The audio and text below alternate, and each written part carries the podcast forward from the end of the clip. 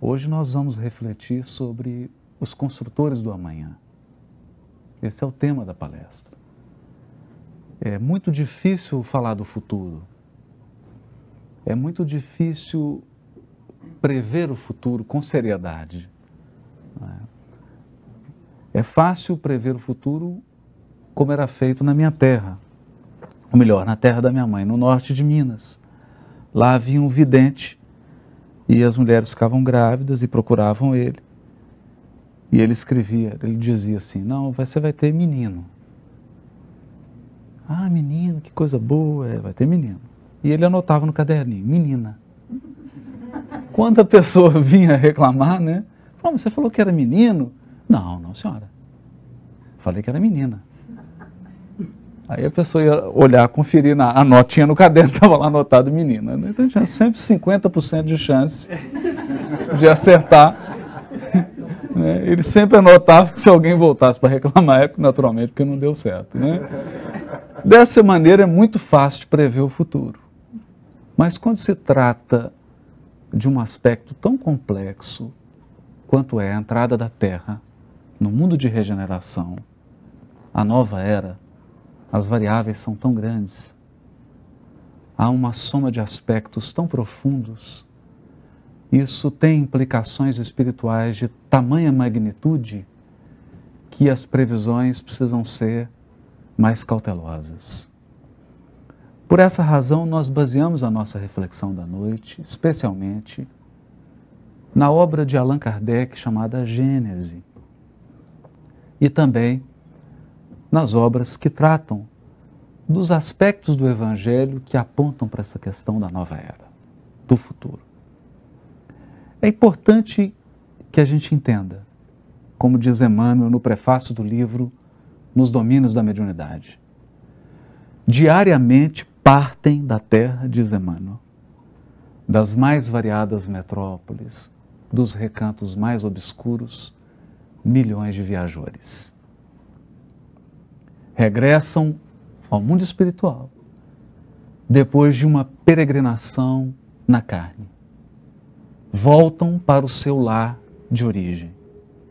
Alguns saem de cidades como Tampa, Orlando, Nova York, Outros saem de cidades mais modestas, nos recantos mais desconhecidos do mundo. Nem todos com o mesmo grau de consciência do local para onde regressam, nem todos com o mesmo nível espiritual, porque a Terra é ambiente de variedade. Ao contrário do mundo espiritual, onde vigoram as leis da sintonia, onde as comunidades se reúnem baseadas no patamar evolutivo dos espíritos que lá habitam, aqui na Terra, nós podemos ter convivendo lado a lado, morando na mesma vizinhança, espíritos muito superiores, com aquisições espirituais expressivas, ao lado de espíritos ainda bastante ignorantes e embrutecidos. Porque vigora no plano da carne a lei dos contrastes. É aqui na encarnação que nós damos o testemunho e a prova da lição assimilada. Se de fato o conteúdo que nós assimilamos é um conteúdo puramente intelectual ou se realmente ele já foi incorporado ao coração.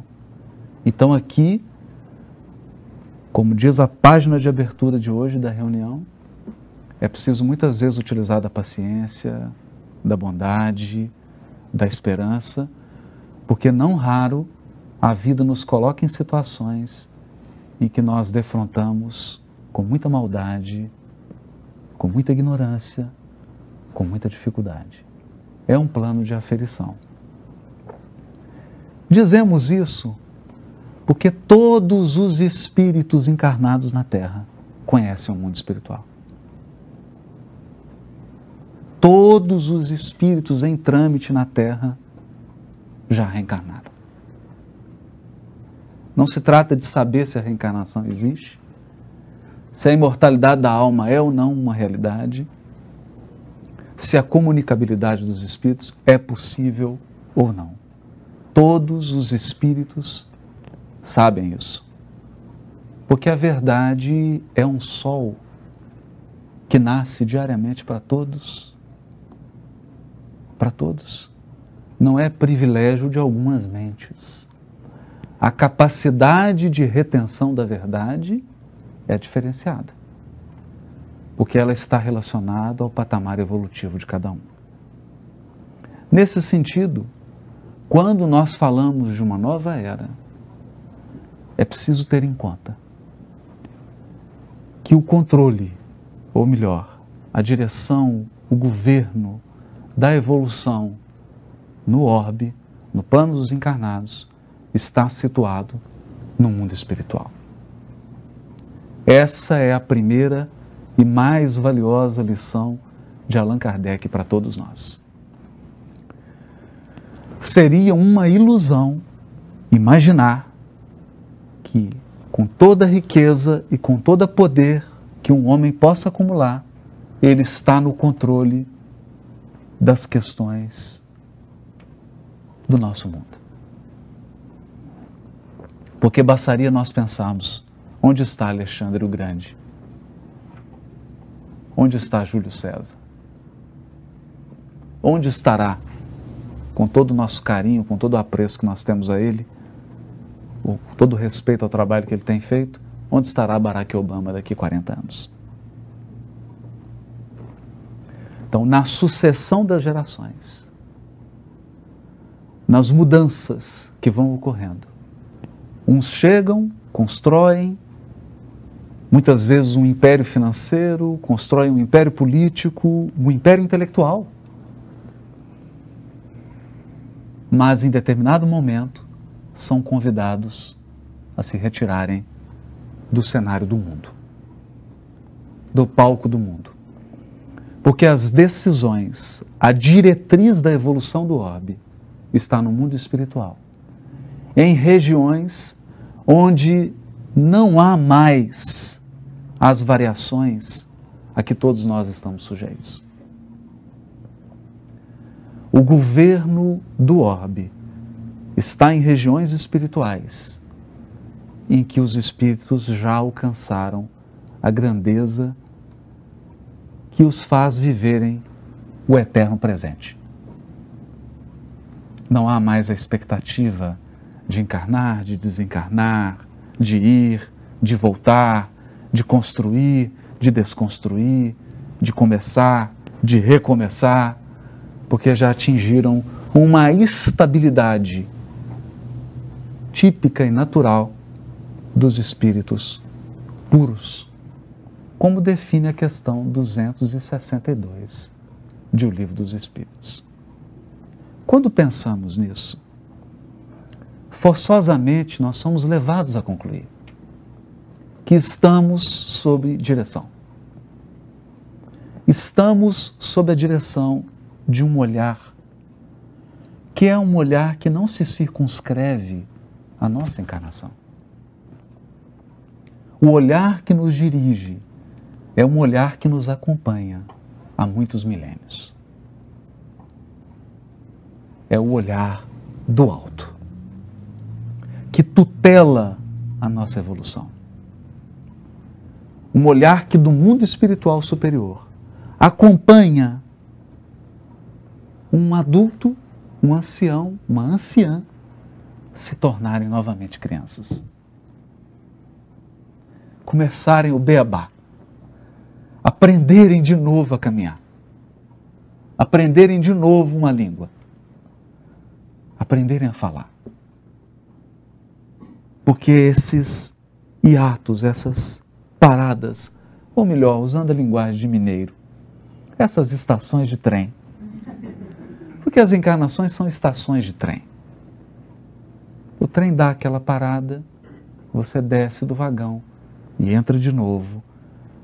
Porque esse entrar e sair é uma grande lição da providência divina para todos nós. Essa lição se chama renovação. Há uma frase de Chico com respeito a isso que diz assim: ele fala, tudo que o Espiritismo me ensinou é que nós precisamos nos renovar sempre. Renovar sempre. Mas nós temos uma tendência psicológica à estabilização. Nós chegamos num patamar e o primeiro impulso é o da inércia é o de parar. E a vida está sempre convidando a renovação constante. Basta pensar nas paisagens agora. Como que as folhas vão secando, tudo vai se alterando para que depois surja uma primavera e surpreenda nós todos. A natureza está constantemente nos dando essa lição. Por essa razão, nós só podemos falar de indícios da renovação. Quando perguntaram para Jesus, dê-nos então um sinal de quando chegarem esses tempos, o que ocorrerá? E Jesus, na narrativa firme, que tem muito também de expressão idiomática da língua, o narrador escreve Jesus dizendo assim: Hipócritas, por que, que vocês pedem um sinal? Não sabeis quando os frutos já estão maduros, que é chegado o verão? Mostrando que nós temos, na verdade, um grande telão, uma grande placa de aviso universal, que é a natureza, com seus ciclos, com a sua lógica de primavera, verão, outono e inverno, de renovação, né? E nós, a semelhança das aves que agora já descem do norte e vêm todas, e eu digo das aves mesmo, de asas, que descem para cá, nós sentimos internamente. Nós possuímos uma bússola interna. Há um mecanismo interior dentro de nós que diz: está chegando a hora. Chegou a hora de mudar. E nós não podemos subestimar a bússola interna das pessoas. Nós não podemos subestimar o espírito imortal, como costumamos fazê-lo. Por isso dizia Kardec: a renovação que se aguarda, ela é muito mais moral, ela ocorre na entranha dos seres do que no externo. Muitos aguardam fenômenos espetaculares, como vulcões entrando em erupção, terremotos, tsunamis. Mas esses fenômenos estão presentes na natureza desde que a Terra existe. E eles têm o seu ciclo de acontecimento. Eles ocorrem ciclicamente. Sempre ocorreram. Sempre. Não há novidade nisso. O que tem mudado, o que tem mudado, são os passos da criatura humana sobre a Terra. E eu gostaria de convidar a todos. Aqui não é o Epcot Center, mas convidar a todos a uma viagem de cinco minutos que Emmanuel nos sugere no livro Roteiro, para que a gente possa juntos perceber o quanto já caminhamos, o quanto ainda falta para caminhar, mas o quanto já caminhamos. Há dois mil anos atrás, antes do Cristo vir ao orbe, nas proximidades de Roma, especialmente na Fenícia, os cegos, os servos, os escravos eram cegados para que não fugissem. As famílias, famílias nobres, pessoas com recurso, pessoas sensíveis. Sensíveis porque possuíam belas casas, possuíam obras de arte nas suas residências, se vestiam com todo o luxo da época, representavam a elite econômica e social daquela sociedade. Não se sentiam constrangidas de tomar uma criança de 5 anos de idade e cegá-la com ferro quente, os dois olhos, para que aquele escravo nunca mais fugisse. Nenhuma dama daquela sociedade se sentia constrangida em fazer isso.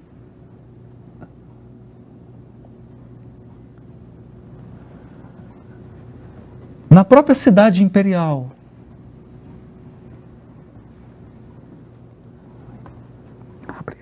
quando ocorria uma gravidez indesejada,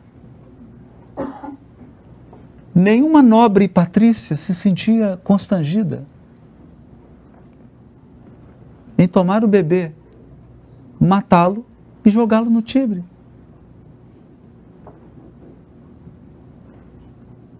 Isso era comum. Quando ocorria um adultério, dizia a lei judaica, há o apedrejamento. Não há histórico de nenhum homem apedrejado, só as mulheres.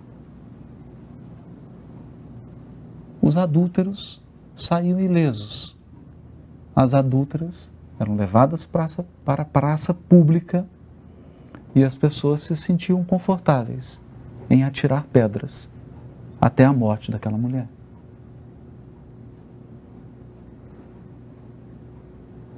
Ninguém se sentia constrangido em convidar os amigos para sua casa e contratar dois gladiadores para que durante o jantar, ou antes ou depois, entrassem numa luta perto do lugar onde você estava comendo, sabendo que a luta de gladiador tinha fim quando um deles morria.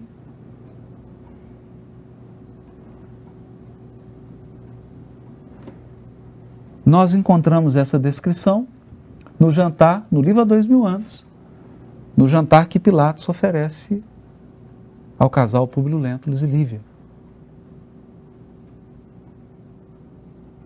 E ela Lívia faz um pedido, faz um pedido que não queria presenciar.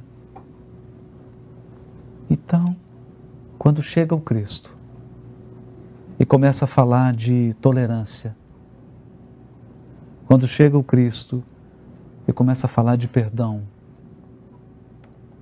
começa a falar de fraternidade, começa a falar de acolhimento, de preocupar com o outro, uma nova era, um novo caminho se abre para a humanidade. Para toda a humanidade. E como a renovação tem que começar num ponto, aquele foi o ponto escolhido. E dali se irradiou um processo transformador para todo mundo. Para todo mundo. Demorou um pouco, Demorou um pouco. Mas no século XVIII, é nessa nação, nessa nação, depois de muita luta, com muito esforço, consegue-se uma conquista que vai mudar a história das civilizações atuais. A Declaração de Independência, a Declaração de Direitos Humanos, para e passo com a Revolução Francesa. Nós passamos a ter presentes em nossas, nas nossas constituições, pelo menos dos países que já subiram nesse degrau, a garantia de direitos humanos. Nesse país que se levantou uma voz, Martin Luther King, exigindo que os direitos fossem para todos. Para todos. E não passou muito tempo. Pelo menos do ponto de vista de desenvolvimento social, urbano, político, econômico, nós já podemos olhar para a face do mundo e perceber um grandioso avanço. Um grandioso avanço. E o que acontecerá com esse processo? Ele vai se aprofundar. ele vai se aprofundar. A nova geração de seres não é uma nova geração de anjos. Não se trata de encarnar na Terra espíritos angélicos. Porque isso não é mundo de regeneração. Quando Kardec examina a escala dos mundos, ele deixa muito claro que o mundo de regeneração é um mundo de transição. É uma transição. É uma passagem de expiação e prova para um mundo ditoso. Ele diz: é como recuperar-se de uma cirurgia. Nós entraremos numa espécie de convalescença moral. Daremos um passo, mas agora do homem espiritual. Não apenas do homem físico, do ser humano físico. E essa é uma grande distinção feita por Emmanuel e muito interessante.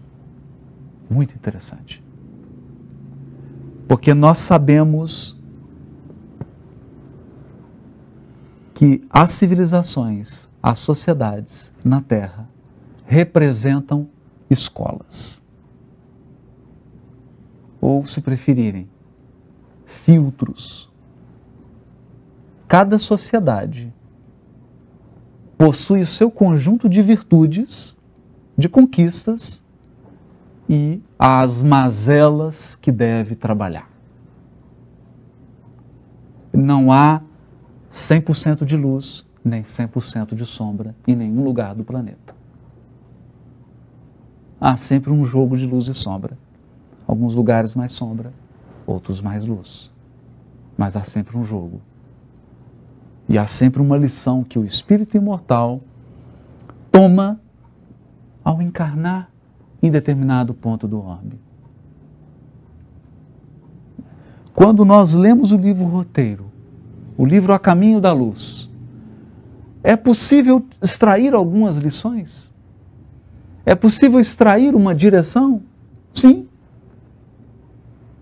É possível fazer previsão? Não. Não é possível prever o que vai acontecer. Mas é possível deduzir o caminho que se abre. Ou os caminhos que se abrem para a evolução da humanidade. O que tem sido trabalhado ao longo do tempo. E o primeiro ponto que nós observamos, já que todos somos convidados a ser os construtores do amanhã. O primeiro ponto destacado por Emmanuel no livro A Caminho da Luz. A nova era, a civilização do futuro, é uma civilização em que predominam os interesses do espírito. Mas o, o que, que significa dizer isso? O que, que significa dizer que predominam os interesses do espírito? Muitos no radicalismo chegaram a entender que predominar os interesses do espírito é abrir mão de todas as conquistas materiais. Isso não funcionou. Nós já tentamos isso. A história já provou isso. Nós já nos tornamos reclusos em mosteiros.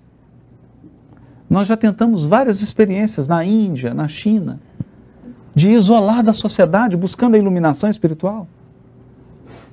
Mas percebemos que afastar-se do problema não é superá-lo por dentro.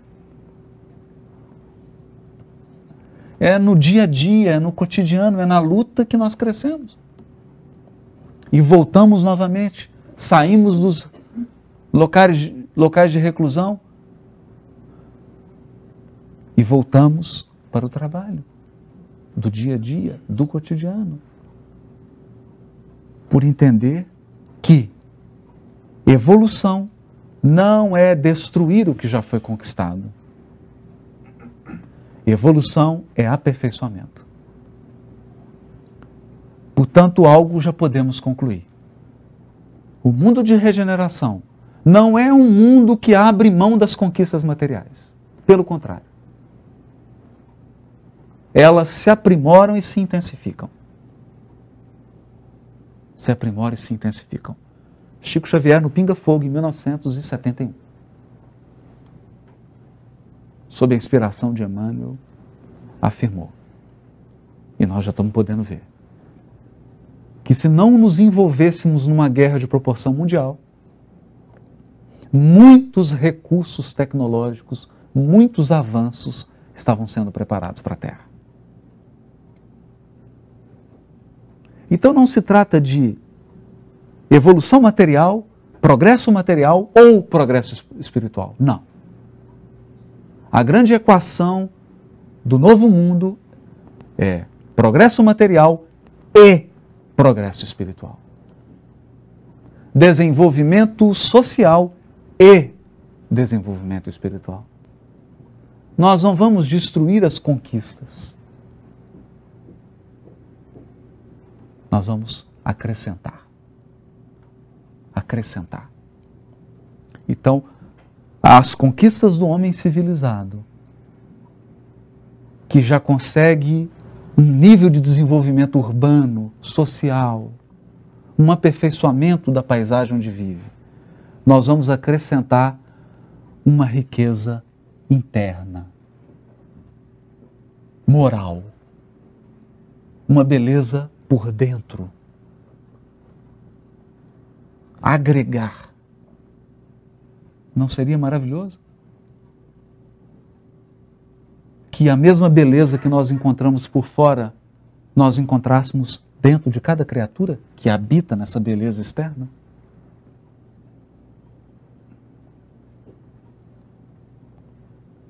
Essa é uma seta que aponta. A construção do futuro,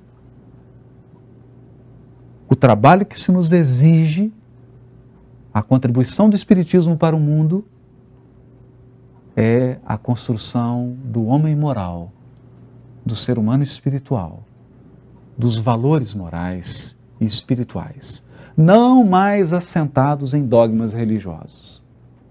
Não mais assentados numa fé cega, mas valores morais assentados numa fé raciocinada. Uma pessoa que crê porque todos os potenciais da sua inteligência foram acionados. E depois de muito refletir, depois de muito pensar, ele só tem razões para crer. Tamanha a lógica e a amplitude que o Espiritismo abre. Essa é a primeira ponta. A primeira seta. Segunda, ao ler o livro A Caminho da Luz, nós percebemos claramente. Havia um projeto espiritual da chegada do Cristo à Terra. Se o governador do orbe iria exemplificar entre nós um alto padrão de vivência moral e espiritual. Se o Cristo vinha afinar o, o instrumento do nosso sentimento, para que o nosso coração fosse capaz de vibrar as notas mais elevadas, também ocorria um trabalho em Roma. A encarnação de Augusto o trabalho, a Pax Romana experimentada, os intelectuais que reencarnaram, todos preparados para a expansão do Império Romano, a fim de que tivéssemos um mundo sem fronteiras. Um mundo plural, onde houvesse espaço para todos. No entanto, as forças de resistência externas e internas não permitiram que o projeto fosse implantado. Então diz Emmanuel, logo após a crucificação do Cristo, as forças no mundo espiritual, olha como ele diz, as forças que, no que nos dirigem no mundo espiritual se reuniram Porque Roma havia se tornado um foco infeccioso que era preciso limitar e extirpar. Vírgula. E ele conclui, conclui assim: e houve muito pranto no mundo espiritual. Pranto. Lágrimas caíram.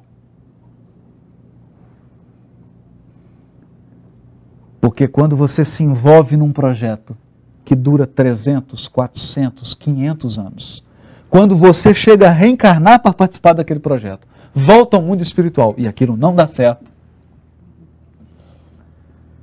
um pouquinho triste. Às vezes a gente chora quando tem um problema na nossa casa espírita. Quando sai um trabalhador, quando tem uma disputa na casa, quem que é o melhor, quando tem algum problema, nós já nos sentimos tristes. Imagina um projeto espiritual daquela dimensão. E depois de verterem lágrimas, diz Emmanuel, começam a traçar os planos do que seria a Europa, a Europa. Começam a investir todas as fichas. Encarnação de espíritos.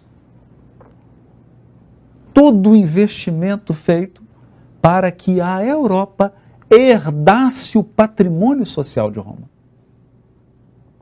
Herdasse as conquistas. A Europa herda mas repete os mesmos erros.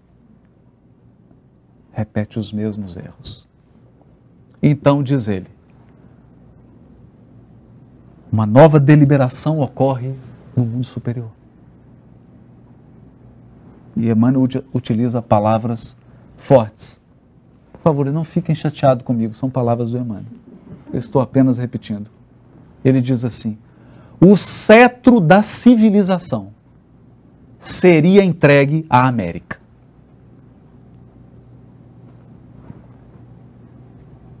O cetro da civilização.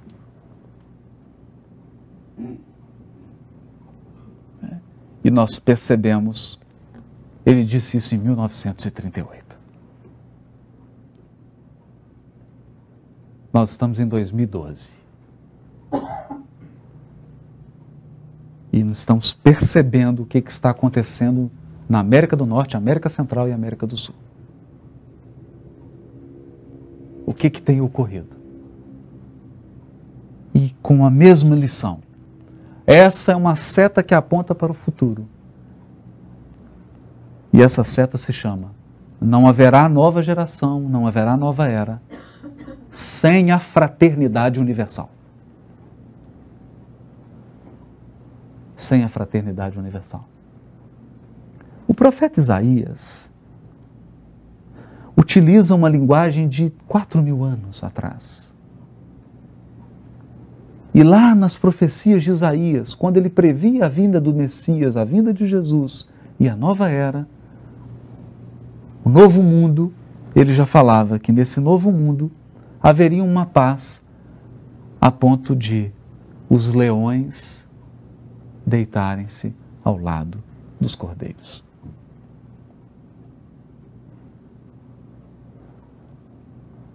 Isso é muito significativo. Porque não significa que o leão ia se transformar em cordeiro ou o cordeiro se transformar em leão.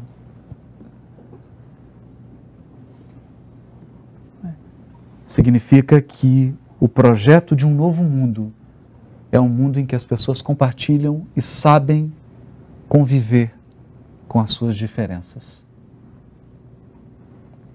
Então, ninguém precisa ser um argeliano, ninguém precisa ser um brasileiro, ninguém precisa ser um britânico, precisa ser um americano.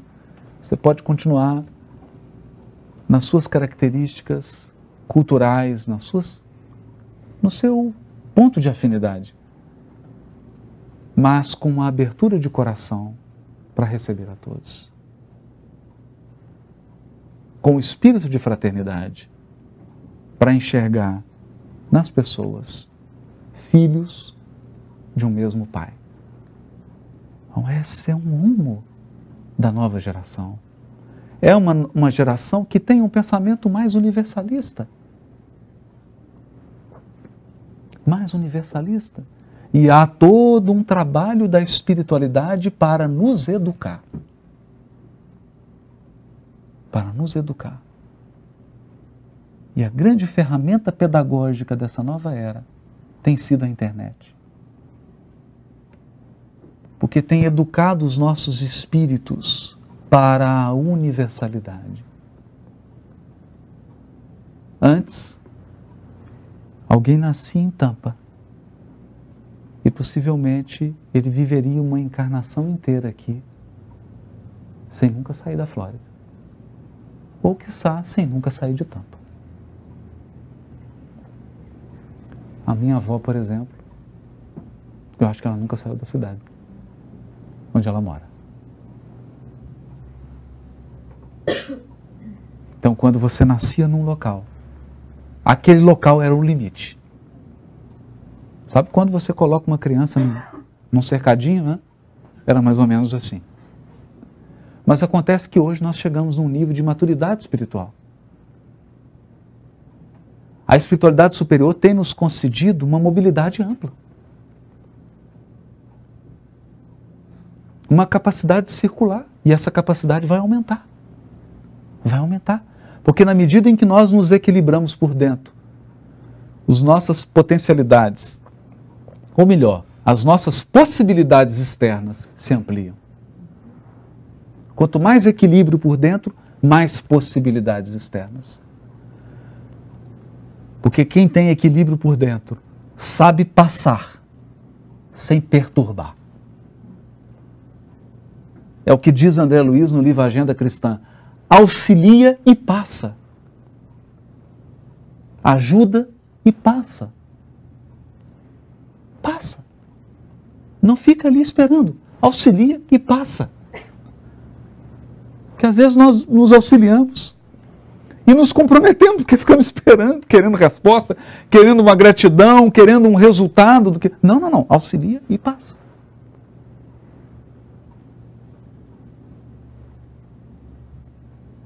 Então, o Espírito que encarna hoje na Terra, ele tem muito mais convites do que no meu caso, que encarnei há um tempinho já para trás.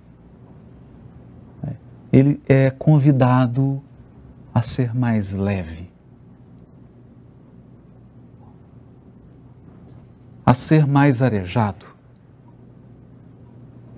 A ser mais aberto, a se abrir mais para o mundo, para as pessoas, para as possibilidades. É um convite. Não significa que todos aceitam, mas o convite aí está. É uma característica da nova era. Outro ponto muito bem lembrado por Kardec no livro A Gênese é que a nova geração será uma geração que aprenderá a usufruir mais do que ter.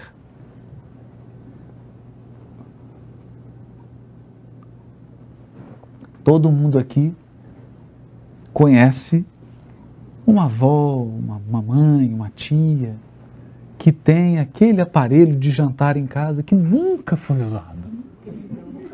Ela fez bodas de ouro, de diamante, e aquele aparelho nunca foi.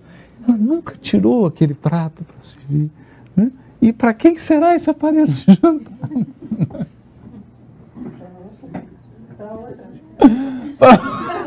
para outro guardar. Né? Então nós aprenderemos na nova era a nos livrarmos do espírito de culpa e a usufruir.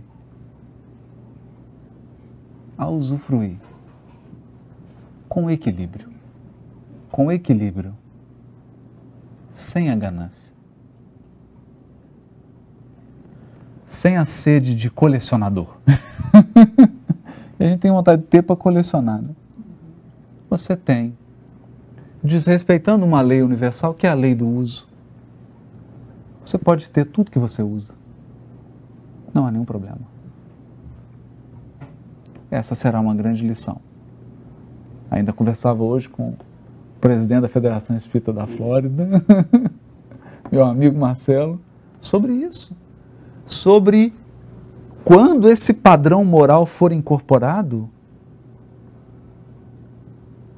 as mudanças que deverão ocorrer no sistema financeiro do mundo.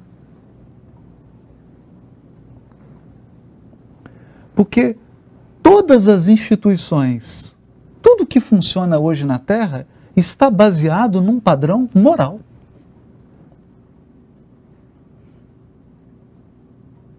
E aqui agora, já caminhando para os últimos momentos do nosso sobrevoo, nós gostaríamos de fazer um raciocínio contrário. Fazer um raciocínio contrário. Mostrar o que será abandonado. O que será reconstruído. Nós vivemos baseados em alguns valores morais. Um deles é o valor moral da competição. Mas, e isso já é ciência. E o Espiritismo antecipou essa descoberta da ciência. Foi matéria da Nature, né? Desse mês. De que a evolução está muito mais baseada na cooperação do que na competição.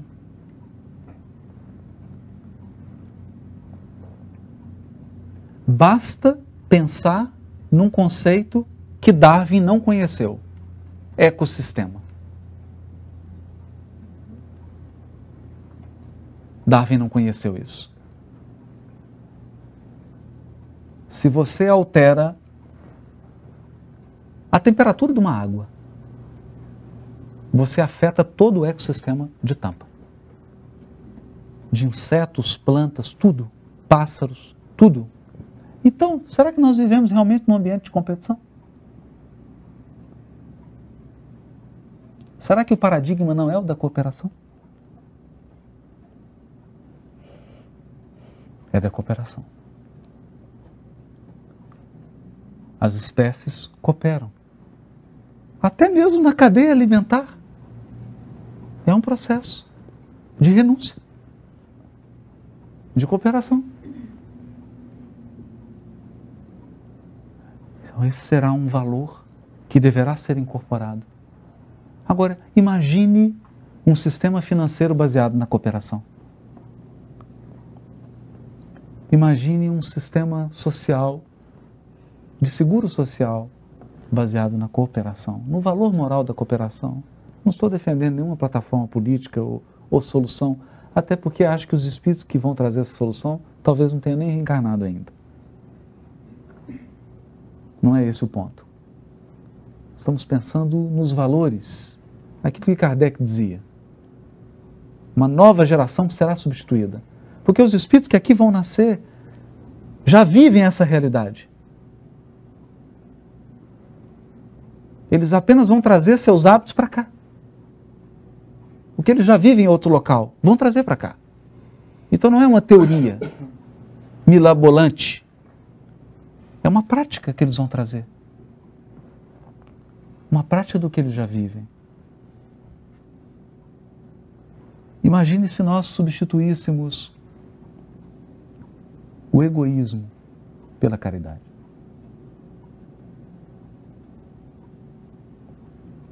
O egoísmo pela caridade. Porque há milênios nós somos educados a pensar: o que, que eu preciso? E muito pouco nós pensamos: o que, que o outro precisa?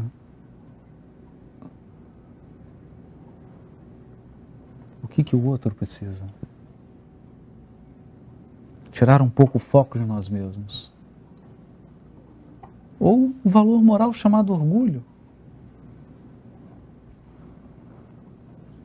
Uma competição para saber quem é o melhor. Quando, na verdade, a humildade é esse reconhecimento da nossa pequenez diante da grandeza da vida. o que nos tira toneladas dos ombros. Porque você pode viver de forma suave, você não precisa ser o melhor do universo. Você deve ser sempre o melhor que você pode ser, né? Sem querer imitar nenhum pastor americano. O melhor você que você pode ser já está parecendo o Joey né? Austin. Mas é, essa, essa é a caminhada evolutiva. O aprimoramento interno. Então, através desses valores, nós vamos reconhecer a nova geração. Não nos enganemos.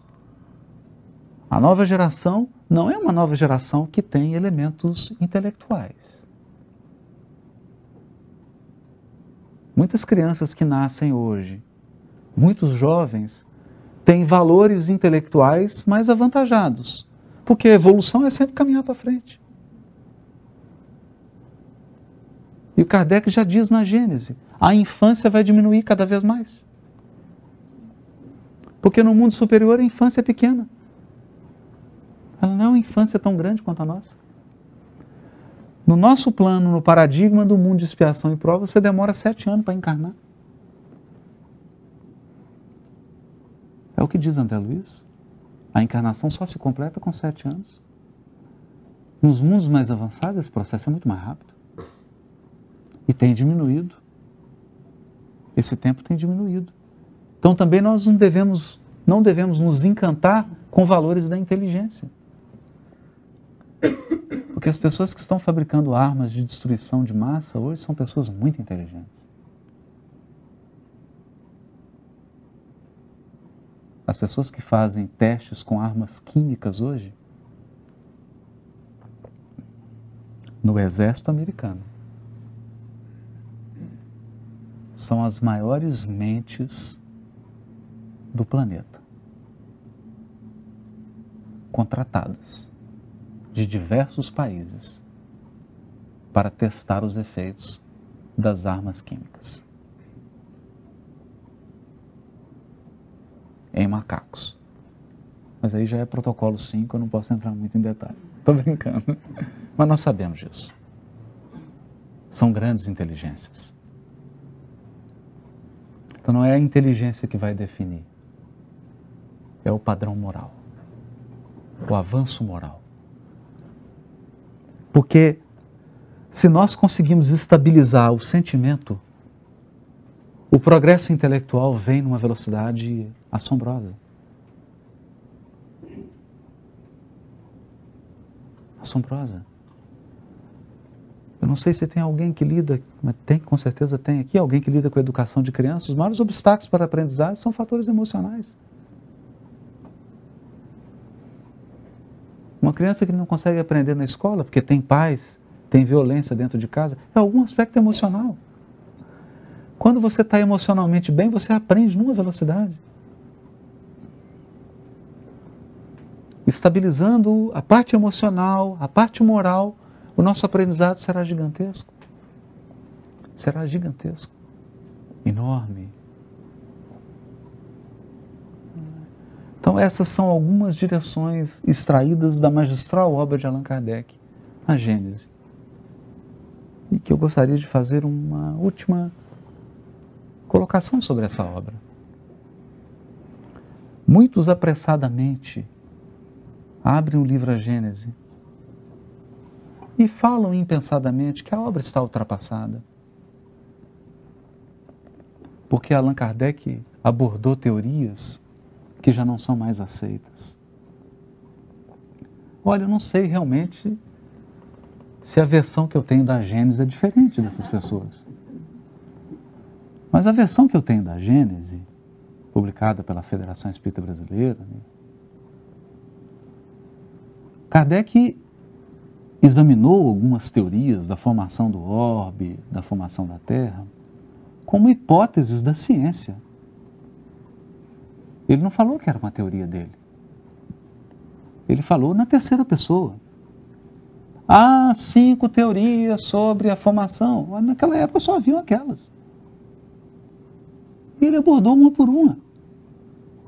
Ele não endossou nenhuma teoria. Ele não falou, essa é a minha teoria agora todo mundo aceita. Pelo contrário. Ele disse assim: o Espiritismo tem três aspectos.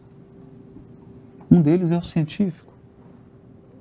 No aspecto científico, o Espiritismo é progressivo. Então, se a ciência avançar, em algum ponto aqui houver uma contradição de uma teoria científica, ele vai lá e corrige. Com isso, ele nos deu dois exemplos grandiosos que me cativam profundamente. O primeiro deles, Allan Kardec nos ensinou que os construtores do amanhã, nós, vamos ter que nos manter informados, nos manter atualizados. Porque na época dele, ele conhecia todas as teorias sobre a formação do orbe. Eu confesso para os senhores, eu não conheço hoje todas as teorias sobre a formação da Terra. Kardec estava atualizado. Nós estamos desatualizados. Eu falo por mim. Segundo, ele nos dizia que precisamos estar de olho no que se descobre para nos mantermos atualizados, para manter o caráter progressivo. Então ele deixou um grande exemplo de abertura. Um grande exemplo de abertura para o futuro abertura para o progresso espiritual. Porque se eu posso abordar a teoria sobre a formação do planeta, eu perguntaria aqui: todos aqui estão atualizados com as mais modernas teorias na área da economia? Não, eu não. Todos aqui estão em dia com as mais modernas teorias sobre a física atômica? Não. Eu poderia aqui ficar o resto da noite repetindo. Então ele deixava um exemplo de abertura para o progresso. E se nós queremos ser os construtores do amanhã, nós temos que ter abertura. Espírito, como diz Jesus, aquele que não se fizer como uma dessas criancinhas, não entrará no reino dos céus. Porque é o espírito da criança é o espírito da curiosidade. É o espírito do quando eu crescer. Quando eu crescer. É abandonar o espírito de eu já cresci. Eu já cheguei. Porque essa não é a atitude dos construtores do amanhã. Quem vai construir o amanhã tem que se fazer criança. No sentido da pureza, no sentido da abertura para o futuro, da abertura pelo, para o progresso. E por isso nós rendemos homenagem ao codificador, porque ele teve algo, ele teve algo que é notável. Dizia Chico, um dos discípulos mais lúcidos do Cristo. Ou como disse Camille Flammarion, o bom senso encarnado. Mas, acima disso tudo, um padrão ético-moral que o fez depositário da revelação espiritual que irá nortear o futuro. Poderemos repetir com Leon Denis: o Espiritismo será a religião do futuro? Não. Mas ele será o futuro das religiões. Um dia nós poderemos dizer com muita alegria, como Kardec disse na Sociedade Espírita Parisiense. E até hoje nós não conseguimos. Alguns se levantam e dizem, Kardec está ultrapassado. Mas o que ele fez na Sociedade Espírita Parisiense, nós nunca conseguimos fazer até hoje, no movimento espírita. Quando ele disse, aqui na Sociedade Espírita Parisiense, não se usa preces protocolares. Primeiro, porque o Espiritismo não tem dogmas, não tem rituais. Mas o mais importante, nós não queremos ferir a sensibilidade do protestante espírita, do católico espírita do judeu espírita, do muçulmano espírita. Eu ainda fico pensando se realmente sou como uma criança, tal qual aquela que Jesus puxou, se eu tenho essa abertura de coração para que um muçulmano entre aqui agora e diga: Eu sou muçulmano espírita. Será que eu serei capaz de acolher essa alma com toda a caridade que eu prego? Se entrar aqui um judeu de Kipá e disser: Eu sou um rabino judeu, tenho uma comunidade de mil pessoas em Tampa, mas eu sou um rabino espírita. Eu terei caridade para com essa alma? Eu saberei mostrar o Espiritismo para essa alma sem feri-lo, sem querer impor a ele que ele transforme sua sinagoga num grupo espírita?